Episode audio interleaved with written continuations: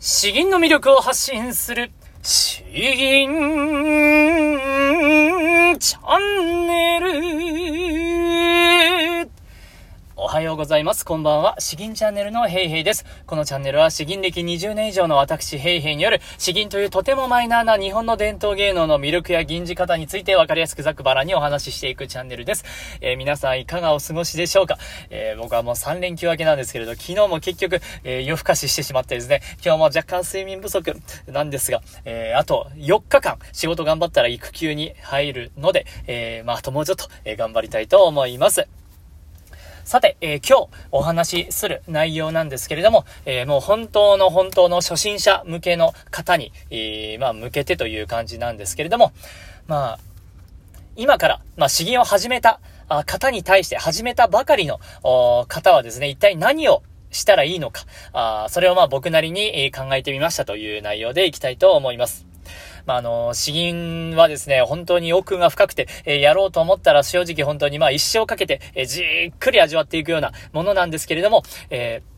だからこそ僕がまあ毎日いろいろ話せているわけなんですが、あまあ一番本当に始めたばかりのうちはですね、じゃあ何から始めていったらいいのか、あそこら辺が悩むかなと思います。まあ僕も実際悩みながら、いろんなことを同時並行しながら、あ、これはこうでもない、ああでもない、ああでこれやったけどあんまり意味がなかったとかいろいろ考えながらやってきたわけです。そこで、えー、まあ、どこから始めていったらいいのか、あそこをポイントを押さえてお話ししたいと思います。まあ、そうですね、えー、やることは、3つ、3つですね。3つでいきたいと思います。まず、1つ目ですけれども、えー、発声練習をしましょう。声をしっかりと出しましょうですね。声をしっかりと出しましょう。えー、まあ、やることはただこれだけです。あー、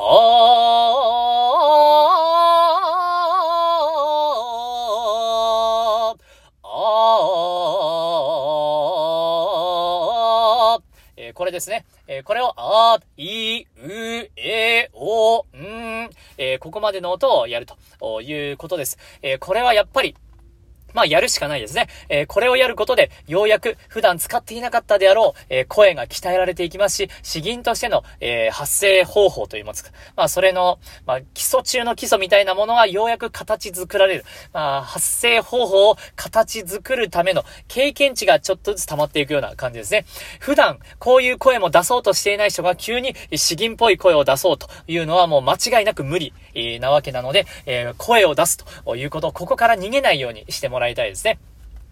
えー、まあ、あの、できるなら、あ本当にできれば5メートル、10メートル先に、えー、声を飛ばすように、届けるよ、遠くまで届けるように、えー、そういう意識を持って、え吟じて、え声を出してもらいたいなと思います。まあ、発声練習が第一。そして、えー、二つ目ですね。二つ目は、詩文を素直に読みましょうということです。詩文を素直に読みましょう。まあ、あの、10回読めばもう、もう十分かなと思うんですけれども、これから吟じるであろう漢詩ですね。えー、これを、えー、まあ、アクセントとかを先にちゃんと確認した上で、えー、丁寧に、え読んでいくということですね。え弁声粛々夜川を渡る。先兵の暁に見る大河を要するよ。っていうふうに、まあ、呼んでいくわけです。まあ、あのー、ここが、ここが歌と違うところなのかなと思います。歌っていうのはですね、えー、まあ、あの、声さえある程度できていればもう早速すぐ、えー、吟じ始めてとか歌い始めて、まあ、それなりにできるかなと思うんですけれども、えー、詩吟はですね、詩と吟なんで、えー、詩をまず正しく伝えることが、あ前提になってくるわけなんですね。詩をどれだけ、相手にわかりやすく、聞こえやすく伝えられるかどうかというところになります。なので、正しい発音、正しいアクセント、えー、素直なリズム、えー、そんなところを意識してですね、えー、詩文を、まあ、読んでみる。まあ、10回ぐらい読めば十分じゃないかなと思います。まあ、僕、所読1000回とは言ってるんですけど、まあ、10回やれば初心者のうちはそれでいいんじゃないかなというところですね。えそして、3つ目。三つ目、いよいよ吟じていくわけなんですけれども、えー、そうですね、えー、6分割かな ?6 分割して、えー、銀を、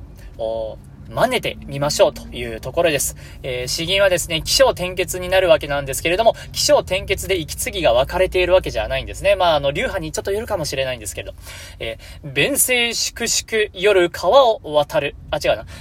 弁声粛々で、えー、まず一つ。夜川を渡る先兵ので一つ。えー、暁に見る大河を要する。これでもう一つ。えー、こういうふうにあの、前半で3つ、後半で3つという風に、あの、詩文は分かれていきます。で、あの、詩吟は節回しとかだいぶ複雑な動きをしていきますんで、最初から一気に先生のモノマネしていくんだってやるのはだいぶハードルが高いかなと思いますので、えー、こういう風にまず6分割ですね。分声、粛々、えー、こういう先生の銀があったらですね、えー、それを、まあ、聞きを聞き真似で、え、まず真似ていくということですね。弁声、粛々、えこんな感じになっていって、えだんだんと滑らかに繋がっていくと思います。えーここで、まあ、あの、気をつけてもらいたいポイントとしては、えー、まあそうですね、音程、音程と、えー、言葉のリズムと言いますか、あ言葉運びと言いますか、あそのあたりを、まあ、真似ようとしてもらえればいいかなと思います。逆に言うとですね、この時にめちゃくちゃ上手い人の CD とかを聞いて、えー、なんか、細かい感情表現とかを最初から真似ようとするのはやめた方がいいのかなと思います。やはり上手くなればなるほど、その人独特の、あえてリズムを崩したりとか、あしてくるので、それを初心者からあ学ぼうとすると、悪影響の方が大きいのかなと思います。まずは音程、そしてどういう風なリズム、えー、まあ、言葉運びとかで、えー、吟じているのか、えー、そこを、聞きよう聞き真似で6分割して真似ていくというところ。まあ、そこをやってもらえればいいんじゃないかなと思います。それで、えそれぞれのブロックを、それなりに真似ることができたら、だんだんと繋げていくと。前半と後半に繋げていって、そして一つの詩文として繋げていくという流れでやっていけば、だんだんと形が作られるのではないかと、まあ僕も今から始めるとしたら、あそう思います。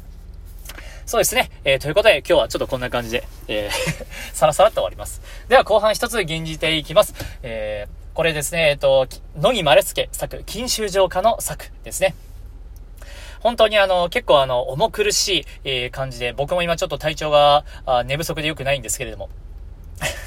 まあ、あの、暗く、戦争の本当に、えー、戦争の後の、もう、ものすごく重苦しいような、あ詩文になっております。えー、そこで銀代わりという、まっすぐいた後、下に一度ガガガガって降りて、また上がるという独特な節回しも入ってきてですね、えー、そういう雰囲気の銀も、まあ、たまにはいいんじゃないかなと思いまして、銀じて終わりたいと思います。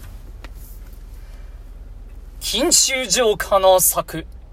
のみ、まれすけ。参戦、草木、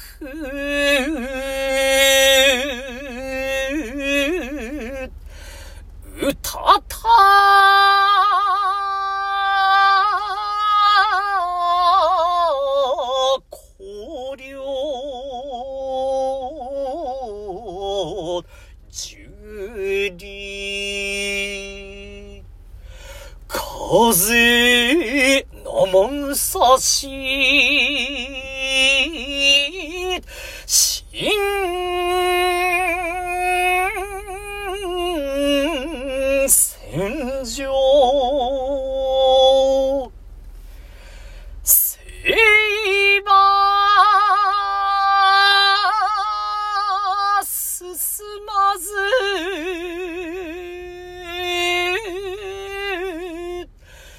人を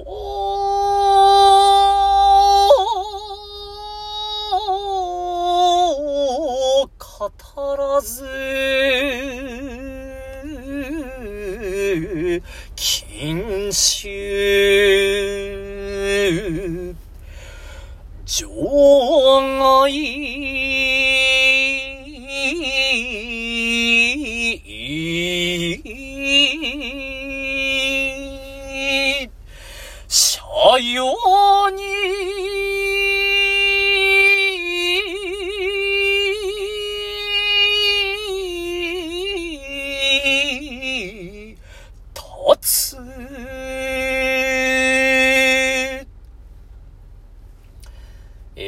でしたでしょうか？この場外、場外、いいですね。ここが、えっ、ー、と、銀代わりと呼ばれる節回しですね。あと、個人的にはこの十里、風生草し、十里、風、えー、これは音を取るというよりは、音じゃなくて、もう下にとにかくえぐる、えぐる、えー、重みを出す、えー、なんか、苦しみ、重み、それを出すというような感じで先生からひたすら教わってですね、えー、こういう銀字方、だいぶ印象に残っていて、うん、本当に15年以上前に教わったんですけれども、うん、やっぱ残ってるなと思います。まあ、たまには、えー、元気よくガンガンっていう感じじゃなくて、こういう重苦しい、だけれどもいろいろ考えさせられる、えー、そういう銀もいいのかなと思います。では、えー、今日は以上となります。詩吟の魅力を発信する詩吟チャンネルどうもありがとうございました。バイバイ